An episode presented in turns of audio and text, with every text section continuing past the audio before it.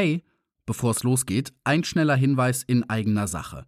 Wenn du die Geschichte der Biene Maya lieber am Stück als komplettes Hörbuch und ohne Werbung zwischendurch hören willst, dann findest du meine Lesung von Die Biene Maya und ihre Abenteuer ab sofort in allen großen Hörbuchshops. Unter anderem bei Audible, Thalia oder Bücher.de. Die Links zu den Shops findest du in den Show Notes. Jetzt aber erstmal viel Spaß mit dieser Podcast-Folge.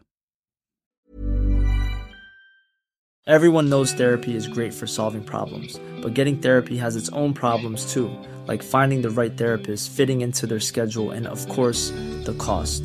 Well, BetterHelp can solve those problems. It's totally online and built around your schedule. It's surprisingly affordable too.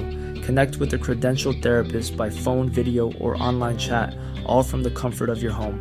Visit betterhelp.com to learn more and save 10% on your first month. That's BetterHelp, H E L P. Hiring for your small business? If you're not looking for professionals on LinkedIn, you're looking in the wrong place. That's like looking for your car keys in a fish tank. LinkedIn helps you hire professionals you can't find anywhere else, even those who aren't actively searching for a new job but might be open to the perfect role. In a given month, over 70% of LinkedIn users don't even visit other leading job sites. So start looking in the right place. With LinkedIn, you can hire professionals like a professional. Post your free job on linkedin.com slash people today. Imagine the softest sheets you've ever felt. Now imagine them getting even softer over time. That's what you'll feel with Bowl and Branch's organic cotton sheets. In a recent customer survey, 96% replied that Bowl and Branch sheets get softer with every wash. Start getting your best night's sleep in these sheets that get softer and softer for years to come. Try their sheets with a 30-night guarantee. Plus, get 15% off your first order at bowlandbranch.com. Code BUTTERY. Exclusions apply. See site for details.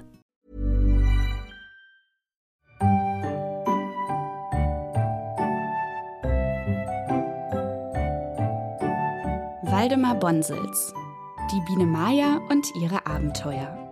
Gelesen von Stefan Krombach.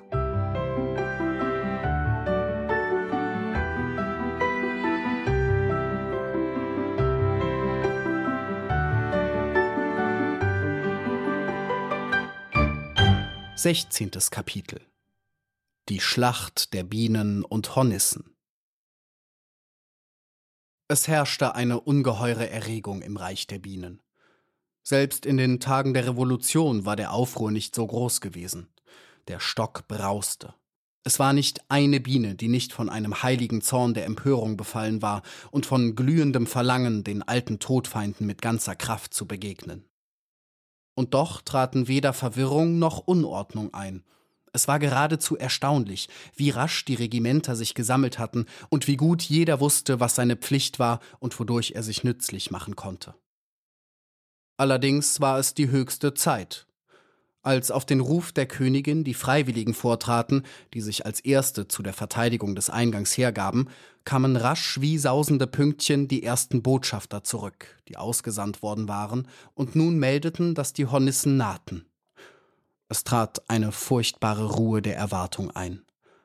Mit gefasstem Ernst und bleich vor Stolz standen die ersten Soldaten hart am Eingang in drei geschlossenen Reihen. Keiner sprach mehr, es war totenstill umher.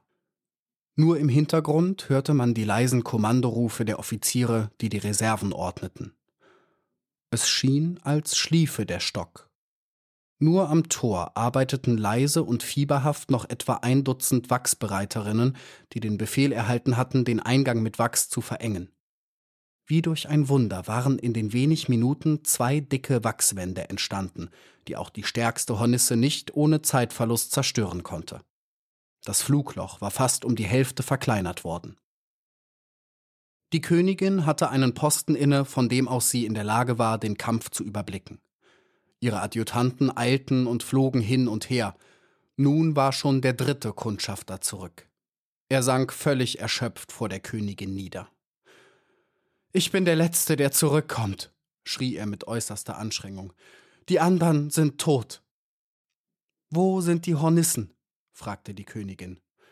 Bei den Linden, rief er, und dann stammelte er in Todesangst Hört, hört, die Luft saust von den Flügeln der Riesen. Es war nichts zu hören. Es musste seine Angst sein, dass er immer noch glaubte, verfolgt zu werden. Wie viele sind es? fragte die Königin streng.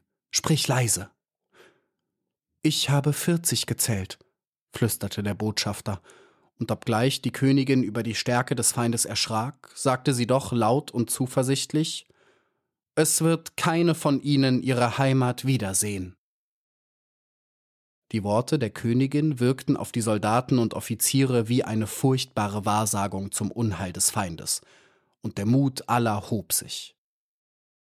Als aber nun draußen in der stillen Morgenluft erst leise und dann lauter und lauter ein scharfes, unheilvolles Surren entstand, als der Eingang sich verdunkelte und alle deutlich die schrecklichen Flüsterstimmen dieser grausamsten Räuber und Mörder vernahmen, die es in der Welt der Insekten gibt, da erbleichten die Angesichter der kleinen mutigen Bienen, als ob ein fahler Lichtschein über die Reihen senke.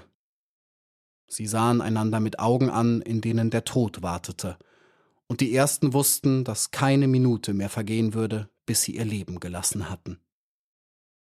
Da klang die gefasste Stimme der Königin ruhig und klar aus der Höhe. Lasst die Räuber eindringen, einen nach dem andern, bis ihr meinen Befehl hört. Dann stürzen die ersten Reihen, je hundert zugleich, sich auf die Eingedrungenen, und die hinteren Reihen decken den Eingang. Auf diese Art teilen wir die Streitmacht des Feindes. Bedenkt ihr Ersten, von eurer Kraft und Ausdauer und von eurem Mut hängt das Wohl des ganzen Staates ab. Aber seid getrost, die Feinde werden im Dämmerlicht nicht sogleich erkennen, wie wohl wir gerüstet sind und arglos eindringen. Sie brach ihre Worte ab, denn im Tor erschien der Kopf des ersten Räubers. Tastend und vorsichtig spielten die Fühler. Die Zangen öffneten und schlossen sich, dass einem das Blut erstarren konnte und langsam schob der ungeheure, getigerte Leib mit seinen starken Flügeln sich nach. Der Panzer funkelte im Licht, das von außen eindrang. Es ging wie ein Zittern durch die Reihen der Bienen, aber kein Laut war vernehmbar. Die Hornisse trat leise zurück, und man hörte ihre Meldung Der Stock schläft, aber der Eingang ist halb vermauert und es sind keine Wächter da. Ich weiß nicht, ob das ein gutes oder ein schlechtes Zeichen ist. Ein gutes, klang es von außen. Vorwärts! Da sprangen zwei Riesen nebeneinander hinein. Lautlos drängte es flimmernd, getigert und gepanzert nach. Es war fürchterlich anzuschauen. Nun waren schon acht der Räuber im Stock, und immer noch erklang kein Befehl der Königin. War sie vor Entsetzen erstarrt, dass ihre Stimme versagte? Sahen denn die Räuber immer noch nicht, dass zur rechten und zur linken dicht gedrängt und todesbereit im Schatten die glitzernden Reihen der Soldaten standen? Da klang es laut aus der Höhe. Im Namen eines ewigen Reichs und im Namen der Königin, verteidigt das Reich! Da erhob sich ein Brausen und füllte die Luft, wie noch kein Kriegsgeschrei die Stadt erschüttert hatte. Es erschien, als müsse der ganze Stock durch dies tobende Brummen zersprengt werden, und wo eben noch klar gesondert die einzelnen Hornissen kenntlich gewesen waren, wälzten sich nun in dichten, dunklen Knäueln brausende Haufen. Ein junger Offizier der Bienen hatte kaum das Ende des Kommandos abgewartet. Er wollte der Erste sein, der angriff, und er war der Erste, der starb. Er hatte schon eine Weile bebend vor Kampfeslust, zum Sprung bereit dagestanden, und als über ihm das erste Wort des Befehls laut wurde, stürmte er vor, gerade dem vordersten Räuber in die Fänge, und sein feiner, unendlich spitzer Stachel fand den Weg zwischen dem Kopf und dem Brustring in den Hals seines Gegners. Er sah noch, wie die Hornisse sich mit einem wütenden Aufschrei zusammenkrümmte, so dass sie für einen Augenblick wie eine gelb-schwarze, glitzernde Kugel erschien, dann drang der furchtbare Stachel des Räubers dem jungen Offizier durch die Brustringe ins Herz. Und sterbend sah er sich und den tödlich getroffenen Feind in einer Wolke der Seinen versinken. Sein kühner Soldatentod hatte allen die wilde Seligkeit einer hohen Todesbereitschaft ins Herz gesenkt, und der Ansturm der Bienen wurde zu einer furchtbaren Not für die Eindringlinge. Aber die Hornissen sind ein altes, kampfgewohntes Räubervolk, und Morden und Rauben ist ihnen längst zum grausigen Handwerk geworden. Wenn auch der erste Anprall der Bienen sie verwirrt und versprengt hatte, so bedeutete er nicht so viel an Schaden, als es anfangs erscheinen mochte. Denn die Stachel der Bienen drangen nicht durch die Panzer der Riesen, und die Kraft und Größe der Hornissen gab ihnen eine Überlegenheit, derer sie sich wohl bewusst waren. Ihre durchdringenden, surrenden Kampfrufe, vor denen alle Wesen in Entsetzen geraten, die sie hören, überhalten das Kriegsgeschrei der Bienen. Fürchten doch sogar die Menschen diesen Warnruf der Hornissen und weichen ihnen lieber aus, ehe sie ungewappnet den Kampf mit ihnen wagen. Die überfallenen Hornissen, die bereits in den Stock eingedrungen waren, erkannten rasch, dass sie vor allen Dingen vordringen mussten, um den Iren draußen nicht selbst den Eingang zu sperren. Und so wälzten sich die kämpfenden Knäuel voran in die dunklen Straßen und Gänge. Wie richtig war der Befehl der Königin gewesen, denn kaum war ein wenig Platz am Eingang entstanden, da stürzten die hinteren Reihen der Soldaten vor, um ihn zu verteidigen. Es war eine altbewährte und furchtbare Kampfweise, die befolgt wurde. Kaum hatte eine Hornisse sich am Eingang im Kampfe ermüdet, so taten die Bienen, als seien sie selbst erschöpft und ließen den Räuber eindringen.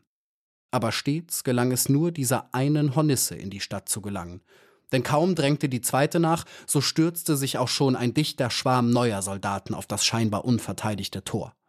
Und der eingedrungene Gegner, der vom Kampf ermüdet war, sah sich plötzlich den glitzernden Reihen ganz neuer Bienenkrieger gegenüber, die noch kein Glied im Kampf gerührt hatten, und meist erlag er schon im ersten Ansturm ihrer Übermacht. Aber in die Kampfrufe mischten sich nun schon seit lange das Todesgeschrei der Sterbenden, das Jammern der Verwundeten und ein wildes, schmerzvolles Stöhnen voll Todesangst und Abschiedsweh. Die furchtbaren Stachel der Hornissen hatten in der entsetzlichsten Weise unter den Bienen gewütet. Die wälzenden Haufen der Kämpfenden im Stock ließen eine ganze Bahn von Toten zurück. Die eingeschlossenen Hornissen hatten erkannt, dass ihnen der Ausweg abgeschnitten war und dass wohl keine von ihnen das Tageslicht wieder erblicken würde. So kämpften sie einen furchtbaren Verzweiflungskampf. Aber langsam erlagen sie doch, eine nach der anderen, denn es trat ein Umstand ein, der den Bienen sehr zugunste kam. Erschöpfte sich auch die Kraft der Riesen nicht so rasch, so erschöpfte sich doch das Gift ihrer Stachel, und ihre Stiche wirkten nicht mehr tödlich. Hiring for your small business? If you're not looking for professionals on LinkedIn, you're looking in the wrong place. That's like looking for your car keys in a fish tank. LinkedIn helps you hire professionals you can't find anywhere else, even those who aren't actively searching for a new job but might be open to the perfect role. In a given month, over 70% of LinkedIn users don't even visit other leading job sites. So start looking in the right place. With LinkedIn, you can hire professionals like a professional. Post your free job on linkedin.com slash people today. Everyone knows therapy is great for solving problems, but getting therapy has its own problems too, like finding the right therapist, fitting into their schedule, and of course, the cost. Well, BetterHelp can solve those problems. It's totally online and built around your schedule. It's surprisingly affordable too. Connect with a credentialed therapist by phone, video, or online chat, all from the comfort of your home. Visit betterhelp.com to learn more and save 10% on your first month. That's BetterHelp, H E L P. Die verwundeten Bienen wussten jetzt, dass sie sich erholen würden. Das gab ihnen ein ganz neues Siegesbewusstsein, zu dem der Schmerz um ihre Toten kam, der ihnen höchste Kräfte des Zorns verlieh. Langsam wurde es stiller. Die lauten Zurufe der Hornissen vor dem Stock fanden keinen Widerhall mehr bei den eingedrungenen Gefährten. Sie sind alle tot, sagte die Führerin der Hornissen in grimmigem Schmerz und rief die Kämpfenden vom Tor zurück. Ihre Schar war auf die Hälfte zusammengeschmolzen. Bis zu ihnen hinaus tönte das Dröhnen des zornigen Bienenstocks. Es muss Verrat vorliegen, sagte die Führerin wieder. Die Bienen waren vorbereitet. Sie hatten sich auf der Blautanne versammelt. Es war langsam immer heller geworden, und das Morgenrot vergoldete schon die Wipfel der Linden. Die Vogelrufe wurden laut, und der Tau fiel. Bleich und vor Kampfeswut zitternd standen die Krieger um ihre Führerin, die innerlich mit sich rang, ob sie ihrer Raublust oder ihrer Klugheit gehorchen sollte. Nein, sie sah ein, es ging nicht an. Der ganze Stamm der Iren war in Gefahr, aufgerieben zu werden. Und mit Widerwillen und vor beleidigtem Ehrgeiz bebend beschloss sie, einen Boten an die Bienen zu senden, um die Eingeschlossenen zu retten. Sie wählte den klügsten ihrer Offiziere, den sie kannte, und rief seinen Namen. Ein bedrücktes Schweigen war die Antwort. Er war unter den Eingeschlossenen. Da wählte sie einen andern, rasch und angstvoll. Plötzlich überkam sie eine Todesangst um die ihren, die nicht zurückkehrten. Das Toben der Bienenstadt war weithin vernehmbar. Eile dich, rief sie und gab dem Friedensboten ein weißes Jasminblatt in die Hand. Sonst kommen am Ende noch die Menschen und wir sind verloren. Sag ihnen, wir würden davonziehen und ihren Stock für immer verschonen, wenn sie die Eingeschlossenen ausliefern würden. Der Bote stürzte davon, schwenkte vor dem Tor sein weißes Blatt und ließ sich am Flugbrett nieder. Sofort wurde der Bienenkönigin die Nachricht gebracht, es sei ein Abgesandter da, der verhandeln wollte, und die Herrscherin schickte ihm ihre Adjutanten. Als ihr die Kunde gebracht wurde, ließ sie die Antwort sagen wir Bienen liefern die Toten aus, wenn ihr sie mit euch nehmen wollt. Gefangene sind nicht gemacht. Die euren, die eingedrungen sind, sind alle tot. Eurem Versprechen, nicht wiederzukommen, glauben wir nicht. Ihr könnt wiederkommen, wann ihr wollt. Es wird euch niemals besser gehen als heute. Und wenn ihr jetzt fortkämpfen wollt, so findet ihr uns bis auf den letzten Mann bereit. Die Führerin der Hornissen erbleichte, als sie diese Kunde vernahm. Mit geballten Fäusten kämpfte sie einen schweren inneren Kampf. Gar zu gern hätte sie dem Wunsch ihrer Krieger Folge geleistet, die um Rache schrien. Aber ihre Vernunft siegte. Wir kommen wieder, knirschte sie. Wie konnte uns dies geschehen? Sind wir nicht stärker und mächtiger als das Volk der Bienen? Noch ist mir jeder Feldzug zu unserem Ruhm geglückt. Wie soll ich nach dieser Niederlage vor unsere Königin treten? Und wutbebend wiederholte sie Woran liegt das? Was ist hier geschehen? Das kann nur Verrat sein. Da antwortete eine ältere Hornisse, die als eine Freundin der Königin galt Wir sind wohl stärker und mächtiger, aber das Volk der Bienen ist einig und treu.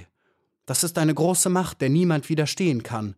Keine würde ihr Volk verraten, jede dient zuerst dem Wohl aller. Die Führerin hörte kaum zu. Mein Tag wird kommen, knirschte sie. Was schert mich die Weisheit dieser Kleinbürger? Ich bin ein Räuber und will als Räuber sterben. Aber hier wäre Kämpfen Wahnsinn. Was nützt es uns, wenn wir den ganzen Bienenstock vernichten und keiner von uns käme zurück? Und an den Boten gewandt rief sie Verlange die Toten. Wir ziehen. Es antwortete ihr ein dumpfes Schweigen. Der Wächter flog davon. Wir müssen mit einer neuen Tücke rechnen, obgleich ich nicht glaube, dass die Hornissen noch große Kampfeslust haben, sagte die Bienenkönigin, als sie diesen Entschluss der Feinde hörte. Sie befahl, dass zwei neue Abteilungen Krieger den Eingang zu decken hätten und dass die Wachsbereiterinnen und Trägerinnen und die Nachhut die Toten aus der Stadt schaffen sollten. Und so geschah es. Über Berge von Toten hin wurde eine Räuberleiche nach der anderen langsam zum Eingang geschafft und hinabgeworfen. In düsterem Schweigen verharrte drüben die Schar der Hornissen auf der Blautanne und sah die Körper der Gefallenen einen nach dem anderen zu Boden sinken. Es war ein Bild von grenzenloser Trauer, das die heraufsteigende Sonne beschien. 21 Gefallene, die einen ruhmvollen Tod gestorben waren, häuften sich im Gras unter der geretteten Stadt. Kein Tröpflein Honig und keine Gefangenen gingen in die Hände des Feindes über. Die Hornissen ergriffen ihre Toten und flogen davon. Die Schlacht war beendet, und das Volk der Bienen hatte gesiegt. Aber welche Opfer hatte dieser Sieg gekostet? Überall lagen Tote umher, in den Straßen und Gängen und den dämmrigen Plätzen vor den Brut- und Honigschränken. Es gab eine traurige Arbeit im Stock an diesem schönen Sommermorgen, voll Blumenblühen und Sonnenschein. Die Toten mussten hinausgeschafft und die Verwundeten verbunden und gepflegt werden. Aber bevor der Mittag heraufzog, begann schon wieder die gewohnte Arbeit im Stock. Denn die Bienen feierten weder ihren Sieg, noch trauerten sie lange Zeit um ihre Toten. Ein jeder trug seinen Stolz und seinen Schmerz still mit sich herum und ging seiner Pflicht und Arbeit nach. Es ist ein seltsames Volk, das Volk der Bienen.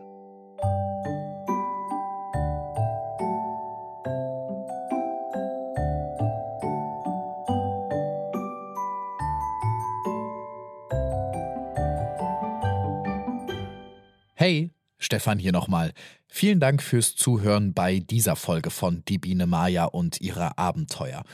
Und damit noch mehr Leute den Podcast entdecken, hilft es mir total, wenn du ihn bewertest in deiner Podcast-App. Mit Sternen und mit einer Rezension. Das geht zum Beispiel bei Apple Podcasts. Und das komplette Hörbuch am Stück kannst du ab sofort auch in allen gängigen Hörbuchshops kaufen, zum Beispiel bei Audible und Thalia. Oder du hörst es dir bei Bookbeat an. In den Shownotes findest du auch einen Link, über den du Bookbeat zwei Monate kostenlos testen kannst. Oder du wartest einfach wie gewohnt bis nächsten Sonntag, dann erscheint die nächste Podcast-Folge. Das 17. und letzte Kapitel trägt den Titel Die Freundin der Königin. Bis dann. Imagine the softest sheets you've ever felt. Now imagine them getting even softer over time. That's what you'll feel with Bowl and Branch's organic cotton sheets. In a recent customer survey, 96% replied that Bowl and Branch sheets get softer with every wash. Start getting your best night's sleep in these sheets that get softer and softer for years to come. Try their sheets with a 30-night guarantee. Plus, get 15% off your first order at bowlandbranch.com. Code BUTTERY. Exclusions apply. See site for details. Planning for your next trip? Elevate your travel style with Quince. Quince has all the jet setting essentials you'll want for your next getaway, like European linen, premium luggage options, buttery soft Italian leather bags, and so much more. And is all priced at 50 to 80% less than similar brands. Plus, Quince only works with factories that use safe and ethical manufacturing practices. Pack your bags with high-quality essentials you'll be wearing for vacations to come with Quince. Go to quince.com/pack for free shipping and 365-day returns. Hi, I'm Daniel, founder of Pretty Litter. Cats and cat owners deserve better than any old-fashioned litter. That's why I teamed up with scientists and veterinarians to create Pretty Litter. Its innovative crystal formula has superior odor control and weighs up to 80% less than clay litter. Pretty Litter even monitors health by changing colors to help detect early signs of potential illness. It's the world's smartest kitty litter. Go to prettylitter.com and use code ACAST for 20% off your first order and a free cat toy. Terms and conditions apply. See site for details.